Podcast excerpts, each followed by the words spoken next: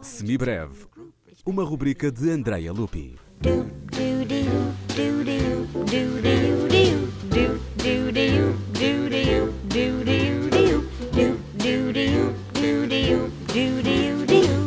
Sibelius tinha cerca de 41 anos quando compôs a música para a peça O Festim de Belshazzar, em 1906.